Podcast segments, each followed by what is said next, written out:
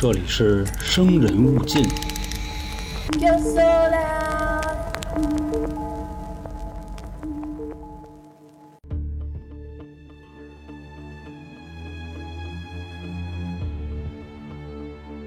欢迎收听由春点 FM 为您带来的《生人勿近》，我是老航。一听到我的声啊，各位应该就知道啊，又到了咱们这个杀人放火的快乐时光。当您收听这期节目的时候啊，应该是春节的尾声啊，过不了几天呢就该上班了。所以我在这儿呢，祝各位听众朋友们啊，新的一年工作顺利，健康暴富。那咱们就闲言少叙啊，书归正传。那今天我要给各位带来的案子呢，是国产的一起连环杀人案啊，也算是一个比较著名的案子。本案的凶手呢叫黄勇，河南人，具体的地方啊是在驻马店的平舆县啊。这个地方呢，我看了一眼，是在河南的东南角，再往东一点啊就是安徽的阜阳。我有一个朋友就是阜阳的，他跟我说呀，小时候他们那边啊特别乱。其实这个事儿也在论啊，越是这种交界的地方啊，越不好管。基本上这种地方啊，咱们都亲切的称它为“三不管”。当然，咱不是说人家那边都玩忽职守啊，只不过是因为这种地方产生恶性事件的概率比较高，所以从两千零一年到两千零三年两年时间，本案的凶手呢，一共作案十六起，杀了十七个人。就咱们建国以后啊，能杀人杀到这个数的，基本上也都遗臭万年了。所以这件案子的知名度啊颇高。另外啊，还有一个有意思的点，十六起案件中啊，作案工具是同一个东西，凶手呢管这个东西啊叫智能木马。话说这是个什么东西呢？是那种电脑里的病毒吗？根本就不是。至于是个什么啊，咱们一会儿说。那现在呢，就正式开始今天的案件啊——智能木马连环杀人案。本案的被告人黄勇生于一九七四年，七零后，当时啊是平舆县曾庄村的，也就是咱们刚才说的那个地儿啊，驻马店、周口还有安徽阜阳的三地交界处。一般这个干大事的人啊，都讲究一个天时地利人和。地利呢就不用说了。三不管地带也是出这个绿林好汉的好地儿。那至于天时和人和是什么呢？各位啊，往后听自己品。那咱们接着说这个黄勇的身世啊，他的父母呢都是普通的农民啊，也都是老实人。家里呢哥仨，自己啊排老三。小时候呢，这黄勇有一个特点是什么呀？就是学习特别的不好。他上小学的时候啊，就蹲过三次班。各位对这件事应该有概念吧？咱们见过的啊，一般都是蹲一年的，小学就蹲了三年啊。这种事儿基本上都出现在段子里，生活里一般见不着啊。你琢磨这事儿啊，那学校里老师都说啊，瞧这位没有？这可是咱们学校出了名的钉子户，我都快退休了，他还没毕业呢。所以在学校里啊，他跟别的孩子也玩不到一块去。我觉着吧，就算是岁数小的孩子愿意跟你一块玩。你也不愿意跟他玩吧，所以这个人的性格啊特别孤僻啊，不爱说话。也正是因为这种不平凡的经历啊，造就了这个人日后肯定会有一番大的作为。那咱们接着说啊，说这个黄勇既然是个孤僻的人，那他得有点爱好吧？要不就天天刮着，容易给自己刮死。那时候呢，他就特别爱看电影。当然啊，这一般的男孩子，大家可能会想，是不是爱看那种两三个人就拍完的电影啊？其实不是，两三个人就拍完的电影啊，谁都爱看啊。所以呢，就不在这儿说了啊，说了也是废话。那是什么呢？就是那种警匪暗杀的电影。其实男孩子吧，多多少少都喜欢看这种啊，就犯罪题材的。但是黄勇呢，基本上就达到了一种痴狂的程度。这块我再说一旁的啊，可能会得罪一部分人。因为这个黄勇啊是天蝎座的，其实大家都知道啊，天蝎的人，尤其是男孩，为了实现目标啊，很多时候是不择手段的。其实这也算一个很好的特质啊，年轻人嘛，敢打敢拼，这不挺好的吗？但是如果这个劲儿使大了，是非常容易走极端的。当然，咱不是毁天蝎座的人啊，就你像咱们今天说的这人黄勇，起小的梦想啊是当一个杀手啊，因为什么呢？看片看的呗。而且啊，过去的很多片子，杀手都是男一，警察都是反一，也是经常刻画这个罪犯的形象。另外，你像我小的时候啊，就看什么《古惑仔》，看《征服》；比我大点的哥哥呢，看那个与青春有关的日子，看《血色浪漫》。所以，也正是因为那时候电影电视剧的影响啊，造就了那个时代。但我相信，不管是我也好，还是听众朋友们也好，咱们再受影响，玩都不出圈要不我也没法在这儿给你们讲故事，你们也没耳朵听，咱们就苦窑里来相会了。谁本事大谁头板啊，谁没本事谁上墙角飞着去。但咱们今天呀说的这个黄勇，他就是想成为一名连环杀手，而且呢还按照自己的想法呀实施了，最终呢也成功了。你想啊，都死了十七个了，那能不成功吗？那这件事的引子是什么呢？在九十年代的时候啊，有一部特别牛逼的电影叫《浪漫杀手自由人》，任达华啊跟王祖贤演的。你琢磨那个年代也算是香港电影比较威风的时候啊，还是华哥演的。那能次得了吗？而且啊，影片里华哥演的就是那个自由人啊，穿一风衣，反正就倍儿有样。当时啊，黄勇去镇上逛庙会去，碰巧啊就在放这部电影。当路过的时候呢，正赶上这个电影的那片头，就那个噔噔噔噔噔，就刚开始，心说那我瞧瞧呗。结果这一看啊，我操的嘞，华哥太你妈精神了，冷面杀手啊，太帅了，反正就特崇拜。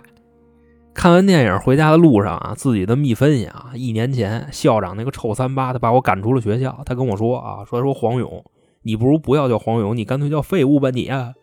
之后我想清楚，我要让全世界的人都知道，我黄勇不是废物，我要做杀手。当然没看过《头文字 D》的朋友，这块估计不知道我说什么的，反正就是描述一下黄勇的心理活动。因为刚才咱们说了啊，他是一个非常内向的人，自然呢就不会与其他人交流自己的想法。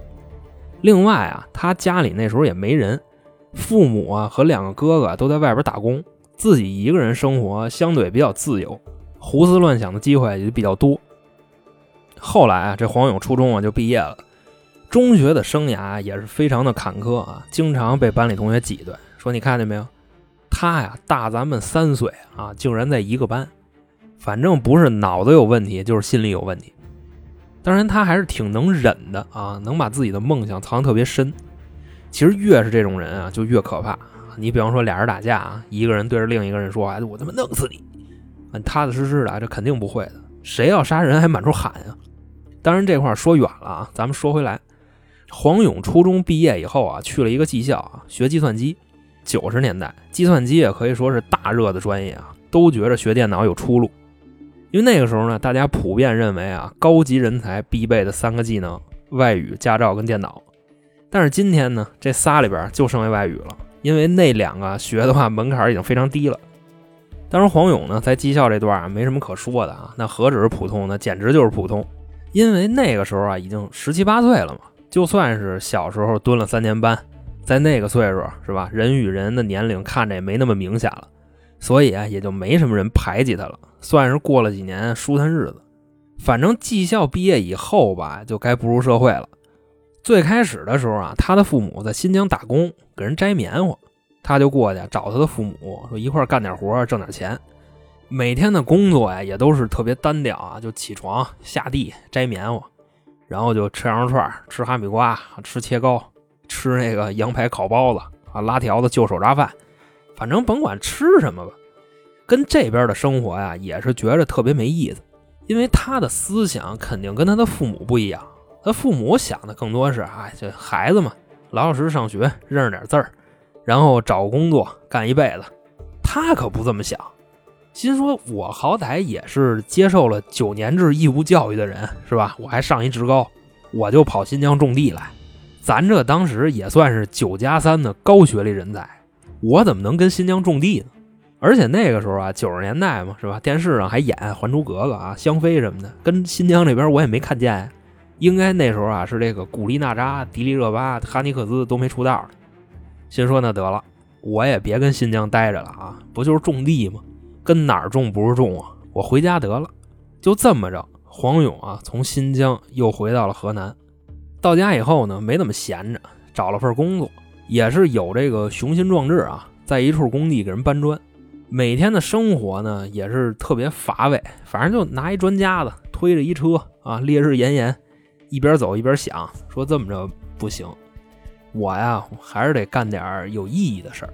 然后啊，就找他这工头，就跟他说说大哥，我明天呀我就不来了啊，您把账给我结一下呗。那工头看了他一眼，说：“咦，嫩娘啊，咱这活委屈您了，是吧？”我觉着人驻马店那边应该就是这口音啊。然后黄勇呢也没说话，心说：“我这个雄心壮志，我怎么能告诉你呢？”就拿着工头给的钱就回家了。把班辞了呢，那也得活着呀，就又找了一份工作啊，在一个歌舞厅当 DJ，就台上 MC 说着，后边 DJ 搓着，就那个 DJ。反正啊，也是一直没什么稳定的工作，就在当地啊种地搬砖当 DJ，一直呢到了两千零一年，黄勇啊添加了一个新的娱乐项目，是什么呢？啊，去网吧。那时候啊，我不知道大家记得不记得啊？从两千年开始，网吧这个物件啊，在全国各地激增，哪儿哪儿都是，价格呢也比较亲民啊。你比方说一线城市，也就两块钱、三块钱一小时。黄勇在驻马店儿算是三四线城市，可能一小时啊也就几毛钱，包个宿呢，连这个方便面跟肠都算上啊，估计也超不过十块钱。所以网吧这个地方啊，也是承包了咱们一部分人的青春。那个时候呢，黄勇算是这网吧里的一人物啊。为什么呢？因为小时候他学过电脑，所以啊，基本操作特别熟。别人呢研究的都是玩什么，怎么进。甚至啊，垮一点的研究怎么开机子。黄勇那时候啊，已经开始钻研啊，就怎么能玩的牛逼，怎么能捏过别人。所以这一来二去的呀，黄勇就算那网吧里的孩子王了。好多小孩啊，就都跟着他玩，就反正自己玩不明白，大哥带着你玩呗。后来这个时间啊，就到了两千零一年的九月，黄勇呢，就像平时一样啊，在这网吧里玩。一般啊，就是打 CS 什么的，但是今天有点腻了。说我找个小游戏玩会儿吧，然后就在这游戏列表里找，哎，找着一个孤胆枪手。九零后小时候应该都玩过吧，挺血腥的一个游戏。说这名字跟我这气质还挺搭的啊，玩会儿，玩差不多了啊，打到有一关打不过去了，也是啊，就有点烦了。那得了，甭玩了，把机子一下就往家走。路上呢就琢磨，就刚才那游戏挺好玩的。就依稀啊想起自己十多岁的时候看的那个电影，啊，《浪漫杀手自由人》，说我这个初心不能忘啊。我小时候可是立志成为杀手的人，我怎么能这么虚度光阴呢？不行，我得行动起来。开始啊，计划就怎么成一个杀手。既然要成为杀手，那肯定不能光杀一个人，我得杀好多人。所以呢，我得有个趁手的兵器吧。另外，你说跟人肉搏，我也不一定打得过。这块咱们补一句啊，黄勇属于那种面黄肌瘦、身高一米六出头的人，算是比较矮的。肉搏呢，肯定不占便宜。就算你给他把刀啊，只要不是偷袭，大概率也杀不死一个比他壮的人。想到这儿呢，就到家了。进门一看啊，发现一宝贝，什么呀？家里的一个面条机。我跟各位说一下啊，我在搜集资料的时候啊。我看那个图片，就你把那东西放那，让人猜啊，够十五人猜半个月的都猜不出来那玩意儿是压面条的，就大概是一什么样的，长得特别像那种长条的木头凳子，然后上面有一块板儿，差不多就长一米五，宽五十厘米的那么一块板儿。如果一个人躺上去啊，脑袋那块是镂空的，就跟那个你去理发馆剪头去，你躺那儿洗头的时候就一个意思。然后你脑袋的两边啊，就一左一右各有一块木头，把你这脑袋卡上，大概就这么一玩意儿。黄勇呢就看着这东西，说我把它改装一下吧，就把这玩意儿刷了一遍绿漆，就是要想生活过得去，那板上必须带点绿嘛。一切就干完了，看着眼前自己这个作品啊，心里是特别的高兴啊。这就是我成为杀手计划的第一步啊，以后杀人就全靠它。正美着呢啊。心说：“我得给这东西起一牛逼的名字，叫什么呢？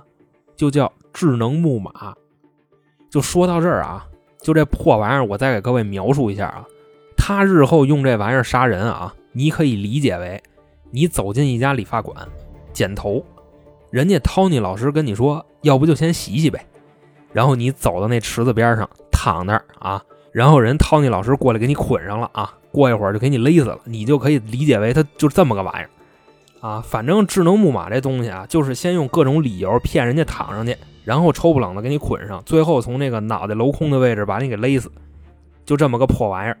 在我看来啊，这东西既不智能也不木马，可能是就因为它四条腿吧，然后那上有块板儿，可能长得像个马吧，大概就这么个意思。那现在第一步干完了，有工具了，是吧？那第二步就得物色被害人了吧？那我上哪儿找去呢？我想到一好地儿，是哪儿啊？网吧。因为那个时候啊，零一年，都说网吧不让未成年人进啊，但有几个真执行的呀？反正北京的网吧那时候是不管啊，我相信驻马店应该也不管。反正甭管你多大，拿着钱就往里进呗。另外，黄勇啊，确实是在网吧里找那些十几岁或者二十出头的人下手，因为这个岁数的人啊，实话实说，心理防备能力没那么强啊，就是人说什么信什么，好骗。而且黄勇还说呀，就是我不杀女人，为什么呢？我是要当杀手的人，要是杀女人啊，显得不威风。说干就干啊！第二天，黄勇呢就从曾庄村来到了平舆县城，转悠了一上午都没物色到合适的人选，心说：“我平时挺有面的呀，这今天怎么认识我的一个都不来呀？反正挺丧的啊，就准备回家。”这时候啊，迎面走过来一人，这人是谁呢？叫王平，一个十五岁的男孩。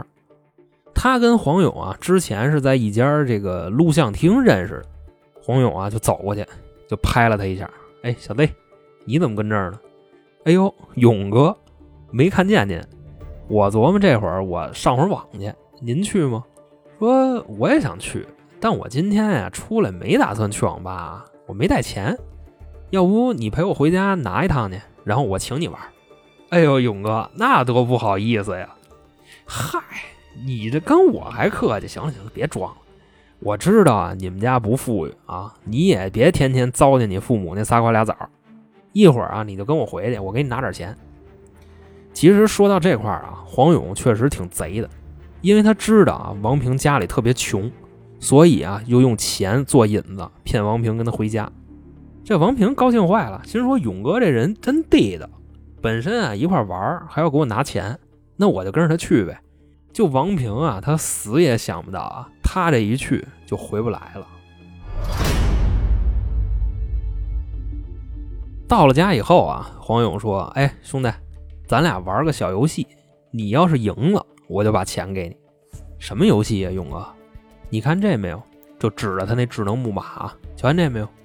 这是一个测你反应的机器，只要你躺上去啊，坚持半分钟不掉下来，我就把钱给你。”王平看了一眼这东西，心说这是个什么破玩意儿啊！但是没办法，而勇哥说让我躺上去就给我钱，那我就躺呗。然后啊，王平就躺上去了。这时候啊，黄勇拿了根绳子就把王平啊捆在那上。王平说：“哎，勇哥，干嘛呀？”黄勇说：“嗨，我这不是给你降低点难度吗？把你固定在这上，省得你一会儿摔着。”哦，行行行，那勇哥，咱们开始吧。好啊，开始是吧？行，你别动啊。黄勇啊，拿着一块白布，照着王平的脖子上就开始勒。哎，勇哥，你干嘛呀？兄弟，你别动啊，马上就好了。我操，我嗯。王平这个时候啊，拼命的挣吧，但是怎么挣吧也挣不起来，手脚都捆着呢，也就一分钟吧。王平啊就被勒死了。唉，兄弟，对不住了啊，哥跟你没仇，只是啊，我想当杀手，拿你练练手。谁知道你这么快就死了？哎呀，太顺了！你看你那个死样啊，多好！黄勇呢，差不多高兴了几分钟之后啊，问题来了，杀人是成功了，但是我怎么处理这个尸体啊？要不我给他扔了吧，反正他死外边也没人怀疑我。说我呀出去看看去，找找地儿。刚出去没几分钟啊，就回来了。说这不好弄啊，村里这么多人，我出去抛尸去，这要让人瞅见，那我不搁车了吗？不行，我得想点别的办法。人多眼杂呀是一方面，另外我这个体格子啊，咱刚才不说了吗？面黄肌瘦，一米六出头，扛着个人满街跑，这也不是我强项。另外再给各位补一句啊，这个死人啊，真的是他妈死沉死沉的，一般人是真弄不动。比方说清醒的人啊，你抱着他可能觉着没多沉，因为他会顺着你使劲儿。但是要是一个喝多的啊，不知道听众朋友们有没有遇上过这事儿啊？反正真的是巨沉。黄勇这时候啊，一拍腿啊，得了，反正我也弄不动，那我就给他埋我们家院里吧。然后啊，把王平的尸体从这智能木马上就给揪下来了，从屋里往院里啊蹬了几米，是真蹬不动啊，可他妈累死我了。那咱们就一点一点的来吧。于是啊，上屋里拿了一把菜刀。把王平的尸体啊就给肢解了，先是把头砍下来，然后呢四肢，最后啊把胸跟肚子分开，一共啊拆成了七份，就扔那儿了。自己呢站起来，在这院里啊就学嘛啊埋院里埋哪儿啊？而且说这个尸体过不了几天就会发臭，要是盖不住这味儿可怎么办？就在这院里啊就这么溜达，然后啊走着走着走到厕所边上。看了一眼，哎，想什么来什么。刚想到尸体啊会发臭，就走到厕所这儿了。因为两千年初的时候啊，农村的厕所大部分上是那种旱厕，就说白了就跟一粪坑似的，有时候实在是太臭了，以至于好多人小便呀都不值当的去一回厕所啊，就直接就往院里尿了。所以这块就应该知道啊，那种厕所到底有多臭啊。利用这个味儿把尸体腐烂那个味儿盖上啊，可以说是富富裕裕啊，踏踏实实的。这黄勇呢，就在粪坑边上啊刨了一坑，把碎尸啊就给埋上了。反正你走到这块儿吧，就那种恶臭啊，你也分不清楚是屎味儿还是烂肉的味儿。黄勇说：“行了，这算高枕无忧了。”哎呦，可他妈熏死我了！谁也想不到啊，或者谁也闻不出来啊，这块怎么那么臭？当黄勇成功杀人并埋尸之后啊，他的心里啊有种说不出的感觉，一部分啊是兴奋啊，终于完成梦想了，杀人了；第二个呢就是恐惧，杀完人以后啊害怕，但随着时间啊一天一天过去，这种恐惧感啊慢慢的就消失了。时间呢隔了大半年啊，在两千零二年的夏天，黄勇啊自己就琢磨说：“我去年杀人的时候吧，这人死的太利索了啊，没意思。”主要啊是这个时间太短了，没等我研究呢，他就死了。说不行，我还得啊再杀几个人，练练我这手艺。琢磨到这儿啊，说干就干，上街学么新目标去了。就到这个镇上的游戏厅啊，发现一小伙子啊，就跟那玩呢。但咱们实话实说啊，这个太菜了，手艺是真不灵。黄勇呢就过去，哎，兄弟，你这打法不对啊！你看啊，应该这么着，这么着，这么着，这么着。反正就两三句话吧，就带这哥们儿过关了。俩人一聊天，套出点消息。这小哥们儿叫吴飞，是附近的一个民工，主要呢也是在工地搬砖、筛沙子什么的。黄勇说：“兄弟，我原先也是干你这活啊，就太累了。但是现在我转行了啊，我帮人招工。我这儿啊有不少好活，比你那挣得多。你愿不愿意上我那儿干去？”吴非说：“哎呦，大哥，那这挺好啊。”那我要跟您干，具体干嘛呀？这黄勇啊就笑了，嗨，看你想干嘛了。我这能干的活多着呢，要不你跟我去一趟，你挑挑，你看你想干嘛？吴飞这时候他特别高兴，我操，真的呀，大哥，那走呗，就跟着黄勇啊就回家了，也是一路无书啊。到了黄勇家以后，说啊，哎兄弟，我呀先给你做个小测验啊，指着他那智能木马就说啊，说你看这没有？这个是用人单位设计的一款考你反应的工具，你躺上去测一下反应能力，只要测验过关了啊，你就可以跟着我干了。吴非就琢磨说这是个什么玩意儿？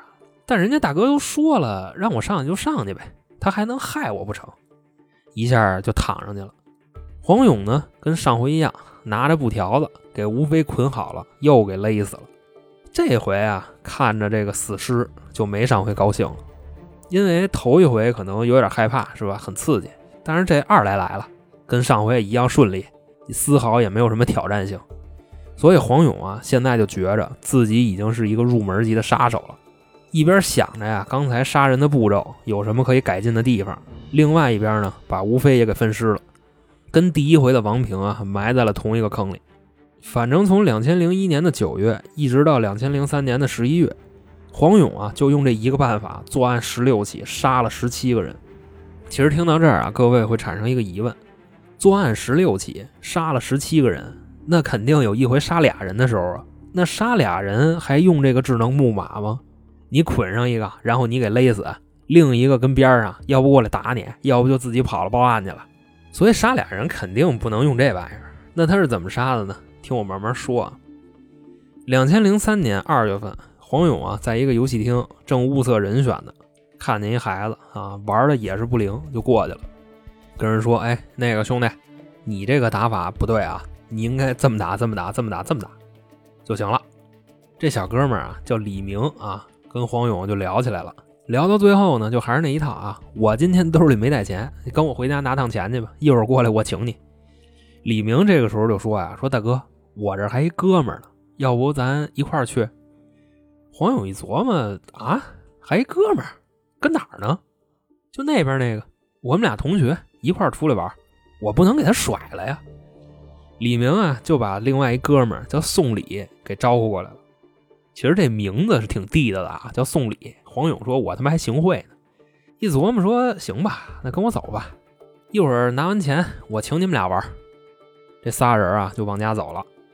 路上啊，黄勇就琢磨说：“这叫什么事儿啊？我说请你吧，你还给我拉一个。这俩人一会儿要跟我撕巴起来，我也弄不过呀。不行，我得想点损招。”一边走啊，就一边问：“哎。”你们哥俩饿不饿呀？还成，不是那么饿。黄勇说：“我有点饿了。这么着吧，一会儿到我们家呀，咱先吃点东西，然后再玩。”啊，行行行，听您的。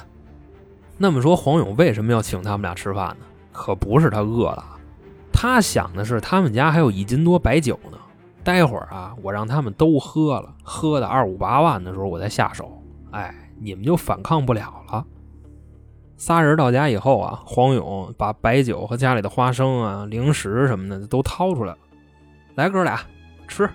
这俩人啊是真听话，拿着白酒就开始喝啊，抓一把花生就往嘴里放。黄勇这时候啊，自己拿过来一瓶白酒，跟他们俩喝。那俩小哥们呢，俩人喝了差不多一斤半，都喝大了。黄勇呢，什么事儿都没有。这块啊，解释一下啊，是说他酒量特别大吗？不是。他拿的那个其实是一空瓶，然后自己往里灌的水，给人家俩人喝大了，自己屁事都没有。之后呢，把这俩人啊拉到炕上，就让他们睡觉了。自己呢拿了一布条子，看着这哥俩，心说：“你们俩小崽子啊，吃我的喝我的，还他妈挺美。今天我就要告诉你们一个道理：天下呀，没有白吃的花生豆。”一边说着，一边把这个被子给他们俩盖上了。那么说都要杀人了，还盖被干嘛呀？主要啊是为了确保万无一失。先把被盖上，然后用绳子把被捆上。哎，这样你就挣扎不了了吧？我就随便弄死你们了。把这俩人捆好了以后啊，先是对其中的一个下手。结果啊，还真是像黄勇想的那样，这个人啊隐约还有点意识。发现黄勇勒着他脖子就开始挣吧，但是挣不开呀，捆着呢。就这么给勒死了。另外一个呢，有一个形容词啊，形容这个人睡眠质量特别好，就是睡得跟死猪似的啊，醉的一点意识都没有，根本就没反抗，直接就被勒死了。在埋尸之前呢，这块还有一个小插曲，就是黄勇啊，把其中一个人俩手给剁下来了，然后放在一个塑料袋里裹好了，之后呢，把这俩人分完尸就又给埋了。那么说他剁人两只手要干嘛呢？其实啊，他是想玩一个恶作剧。先是吃了个饭，吃完饭以后呢，他戴了一副手套，拿了一根笔和一把尺子，开始啊一笔一画的写恐吓信。戴手套啊是为了不留下指纹，用尺子呢是怕人看出笔迹来。要不说呀，这人还是有点犯罪天赋的啊。那么多这个犯罪电影真是不白看。之后啊，用黑塑料袋裹好了之前剁下来的两只手啊，还有一封信。到了平舆县城的一个网吧里玩了一宿，就随身携带着两只手啊，就玩一宿。第二天早上四五点的时候啊，街上也没人，黄勇呢就把这两只手和一封信放在一个超市的门口，然后自己就回家了。天亮了以后呢，超市的老板开门做生意，就看见这两样东西了啊，一封信和一个黑塑料袋。先是把信呀打开看了一眼，里边的字啊横平竖直的，就跟打印的似的。这里边写的啊，傻逼你好。限你在今天太阳落山之前，将五百元放在月旦桥下的垃圾桶里。如果不照做，之后我每天都给你送一个黑塑料袋啊！落款你亲爱的爷爷。这老板呢就特别的生气，打开这黑塑料袋一看，就嗷唠一嗓子，说：“我操，这他妈谁呀？”哆了哆嗦的就报警了。警察一到啊，就跟他说：“说你拿着钱去，按照信上说的放垃圾桶里。”只要谁过去翻那垃圾桶，我们就直接抓人。这老板呢就照做了，拿五百块钱放在垃圾桶里了。警察呀跟那儿蹲了两天都没蹲着人。那么说这个插曲是怎么回事呢？其实很简单，黄勇原先在工地打工的时候啊，这个超市的老板是他的工头，就骂他那个就咦嫩娘。黄勇那意思就恐吓你一手。那他为什么没去拿钱呢？因为他也能想到啊。收着这两只手的人肯定会报警，所以呢，他不去。反正这插曲啊，就这么个事儿。后来啊，时间来到两千零三年的十一月，一个叫张强的男孩在平舆县的一个网吧打游戏，在玩游戏的过程中啊，认识了一个大哥，打游戏特别厉害，就坐他边上。那么说，这个人是谁呢？黄勇。通过几个小时有一搭没一搭的聊天啊，俩人就挺熟的了。晚上十一点的时候呢，黄勇那机子到时间了，他就跟这个张强说：“说哎，我到点了，你这个还多长时间？”张强说：“马上我也到了。”哎，那你一会儿干嘛去呀？我也不知道，应该回家吧。黄勇啊就拍了一下张强，就说：“你别回去了，你跟我回家拿趟钱，一会儿咱俩过来接着玩，我请你。”张强这心里啊还挺高兴，心说认识一大哥，电脑玩的也好。还这么大方，那就去呗。不过啊，到了黄勇家以后，相信各位都知道接下来什么流程了吧？估计只有张强自己不知道。黄勇啊，还是指着他那宝贝啊，智能木马，跟张强说：“兄弟，知道这是什么吗？”张强看了半天，不知道这什么呀？板凳啊？什么板凳啊？这叫智能木马，知道吗？你别看他不起眼啊，只要你躺上去。有多好玩，你一会儿就知道了。张强就盯着这木马，说是吗？那我来来。刚往这上一躺，咔，脖子就卡在那儿了。还没反应过来怎么回事呢，也就不到十秒吧，手就被捆上了。又过了几秒，脚也给捆上了。这时候啊，黄友就说：“哎，你看好玩吧？”张强说：“哥，你干嘛呀？”黄勇拿着一块白布啊。干嘛？一会儿你就知道了。说完了呀，就把这块布塞他嘴里了。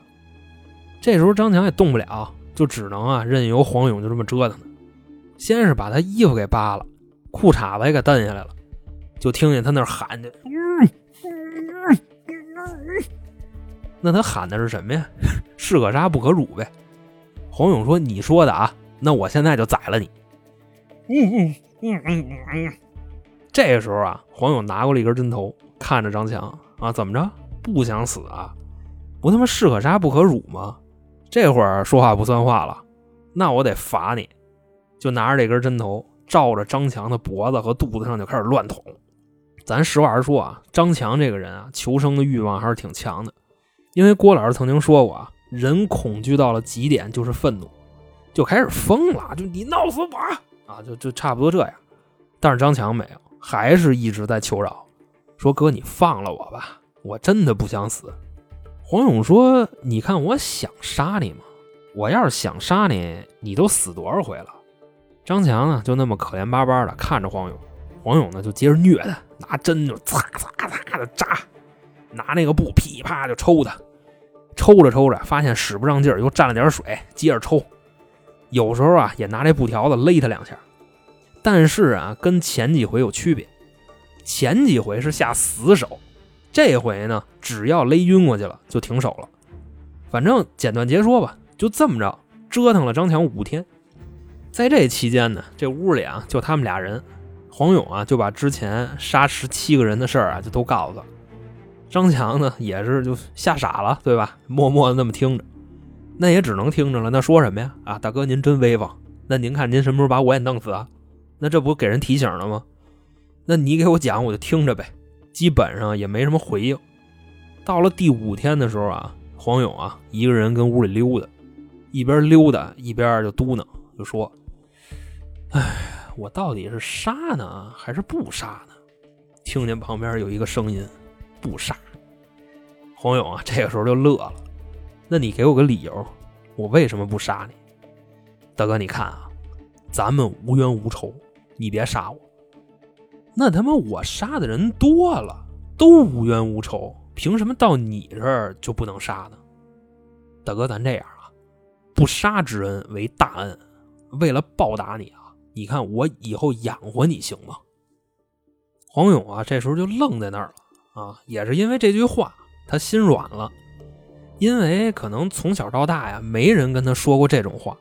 另外还有一个原因啊，就是黄勇两年里杀了十七个人，而且杀人的手法基本上都一样，他属于那种无差别作案，就是随机挑目标下手，还没什么动机，基本上已经腻了。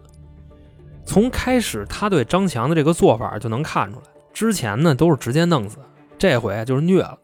所以说，也就是因为这两个点吧，他没杀这个张强。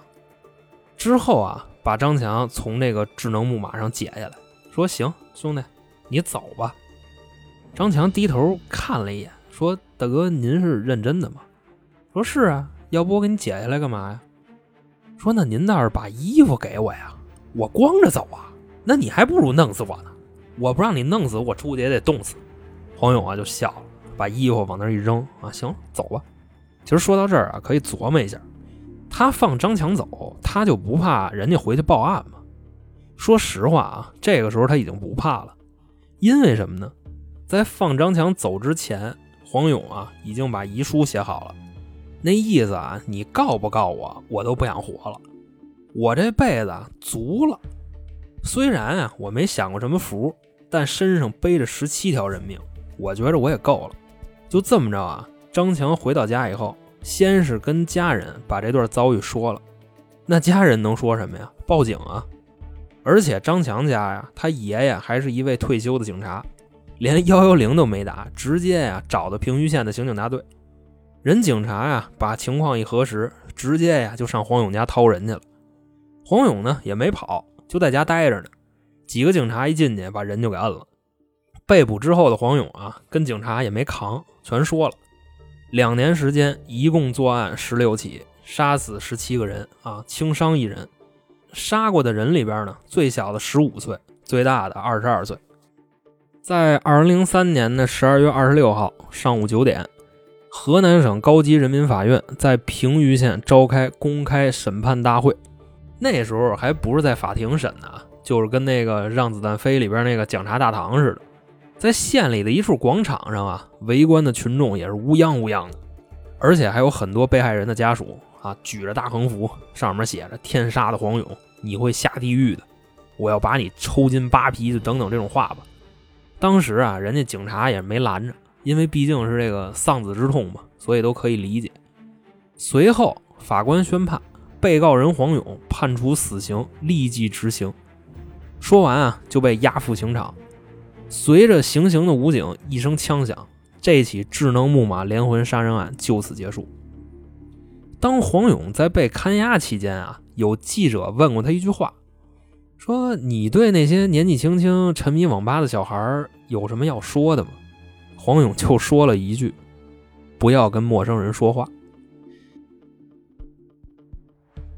好了，今天的案子呢就这么说完了。节目的最后啊，告诉大家一个消息：我们近期啊开通了粉丝团，加入后呢可以收听春点 FM 旗下三张专辑的所有付费节目，就是《京城春点》、呃《生人勿近》和《开卷无益》。所以在这儿呢，感谢各位朋友的支持。另外啊，如果您喜欢我们的节目啊，或者还有什么想听的，都可以添加微信。春点二零一九，春点呢是汉语拼音啊，我们拉您进群可以交流或者点菜。在最后呢，再次祝大家新的一年工作顺利，健康暴富。那行，今天就这么着，我是老航，我们下期再见。